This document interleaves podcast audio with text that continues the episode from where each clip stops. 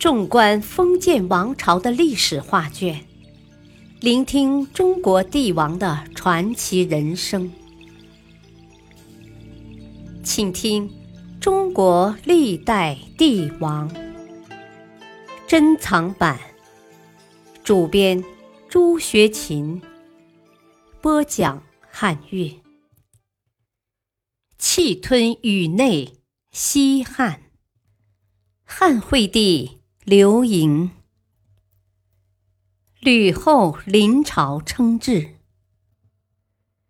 正式称制以后，吕太后想晋封吕氏族人，以确立刘氏、吕氏共享政权。不过，这个提议遭到了右丞相王陵的反对。王陵说。啊，高皇帝在世时，啊，曾行白马和诸大臣将领盟誓日：非刘氏而亡者，天下共击之。今太后要进封朱吕氏，啊，是违反盟约的。吕太后碰了个钉子，非常不高兴，但她又不能发作。只好去找左丞相陈平和太尉周勃，没想到这两个人居然一口答应了。他们表示：“啊，高皇帝平定天下时封刘氏子弟为王，今太后称制封吕氏子弟为王，也并无不可。”王林很不高兴，他责问陈平和周勃。啊！当年高皇帝盟誓时，你们也在场啊，现在却背弃盟约，讨好太后，啊有何面目见高皇帝于地下？陈平苦笑着说：“呵呵，如果我们一味反对，太后必定生气，到时说不定会杀尽刘氏诸王啊。”王林无奈，只好主动辞官，告老还乡，从此不问政事。没有了反对力量，吕太后更加胆大了。她追尊其父为宣王，将已经去世的长兄吕泽封为道武王。这时，他的女儿鲁元公主也去世了。吕太后便封他的儿子张衍为鲁王，追谥鲁元公主为鲁元太后。除了死人之外，他还分封了一大堆吕氏族人为诸侯王。面对势力日渐强盛的吕氏家族，有人为了避祸不敢发言，有的却公然发难。这就是吕太后颇为欣赏的朱虚侯。刘璋，刘璋是齐王刘肥之子，有勇力。一次宫廷举办宴会，吕太后命刘璋为酒吏，负责饮宴礼仪和安全。刘璋乘机说：“啊，微臣乃武将后代，希望能以军法来执行酒宴礼仪。”吕太后听了，觉得很有意思，于是当场批准。接着，刘璋吟唱了一首耕田歌：“深耕盖种，立苗育书。非妻重者，除而去之。”意思是吟讽吕氏一族为非作歹，表达了强烈的不满。精明的吕太后自然明白他的意思，她沉默不语，居然没有治刘璋的罪。宴会即将结束时，一位吕氏官员酒醉，没向太后请示，便擅自离去。刘璋知道后，拔剑追赶，没一会儿就拎回来一颗人头。他若无其事地说：“啊，有亡酒者一名。”臣谨依军法处斩之。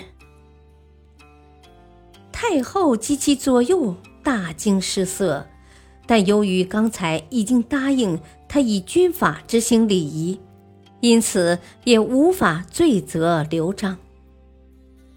这件事过后，吕太后深感刘氏党人已产生了极大的不满，于是嘱咐吕产，啊，应稍加约束啊。而吕氏党人对刘璋敬畏有加，刘氏党的士气得到了很大鼓舞。高后四年，公元前一八四年，逐渐长大的少帝。通过熟悉内情的宦官得知，自己并非惠帝之子，而且生母已被吕太后所杀。不懂事的少帝竟然公开声称：“啊，太后杀了我母亲，以后我一定会报复的。”吕太后闻言无比震怒，他将少帝监禁于永巷，对外宣称：“啊，皇上病了。”众大臣均不得见。不过日子久了，总得有个交代。于是吕太后召集群臣，对他们说：“啊，如今皇上一病不起，恐怕无力再主朝政了。为了国家的安定，应该尽快找个人来代替。”大臣们不明就里，只得说。啊！皇太后为天下万民计，一切都是为了宗庙社稷能永久安定。臣等没有异议，愿奉诏行事。于是吕太后废了少帝，将其偷偷杀死。五月，立衡山王刘山为帝，并改名为刘弘，这就是后少帝。接着，吕太后指定侄儿吕禄的女儿为皇后。至此，吕家的势力到达顶峰。刘氏诸侯虽然心怀不满，但由于禁卫军完全掌握在吕氏手中，因此不敢造次，只得隐忍苟存。正当右丞相陈平和陆贾。周勃商议如何压制吕氏一党时，年事已高的吕太后却突然病危，眼看就要命丧黄泉了。临死前，吕太后嘱咐吕产和吕禄：“啊，我晋封了很多吕氏诸侯为王，大臣们必定不服啊！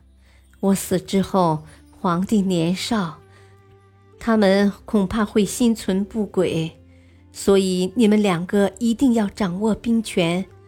如果情况危急，不必来参加我的葬礼，切勿被他人所成。事实证明，吕太后的确有先见之明。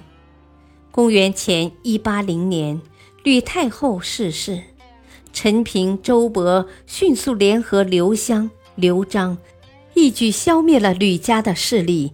并拥立代王刘恒继位，即汉文帝。惠帝当了七年有名无实的皇帝，接着吕太后又执政八年。在这段时间内，虽然吕太后致力于铲除异己、分封族人，但她同时也为汉朝的发展做出了一定贡献。她遵守刘邦的遗嘱，重用萧何、曹参。王林、陈平、周勃等人继续让曹参等人推行清静无为的黄老政治，一些政策比高祖时期还要宽松。在法律方面，废除族刑、连坐法和妖言令，继续实行和亲政策，换回了北疆的安全。应该说，这十五年是汉王朝从建国。到文景之治的过渡时期，在历史上占有重要地位。从此，汉王朝又掀开了崭新的一页。历史大事年表：汉惠帝二年，公元前一九三年，相国萧何死，曹参代为相国，以清静无为治天下。汉惠帝三年，公元前一九二年，筑长城，再与宗室女与匈奴和亲。汉惠帝四年（公元前一九一年），凡由郡国举为孝、帝、立田者，免除本人徭役，废秦时所定携书者族之律。汉惠帝五年（公元前一九零年），相国曹参死，使遂下大旱，江河水少。汉惠帝六年（公元前一八九年），以陈平、王陵为左右相，武阳侯樊哙死，以周勃为太尉。汉惠帝七年（公元前一八八年），汉惠帝卒，公元前二一一年，立养子公为少帝。高后吕雉临朝称制。感谢收听，下期播讲汉文帝刘恒。敬请收听，再会。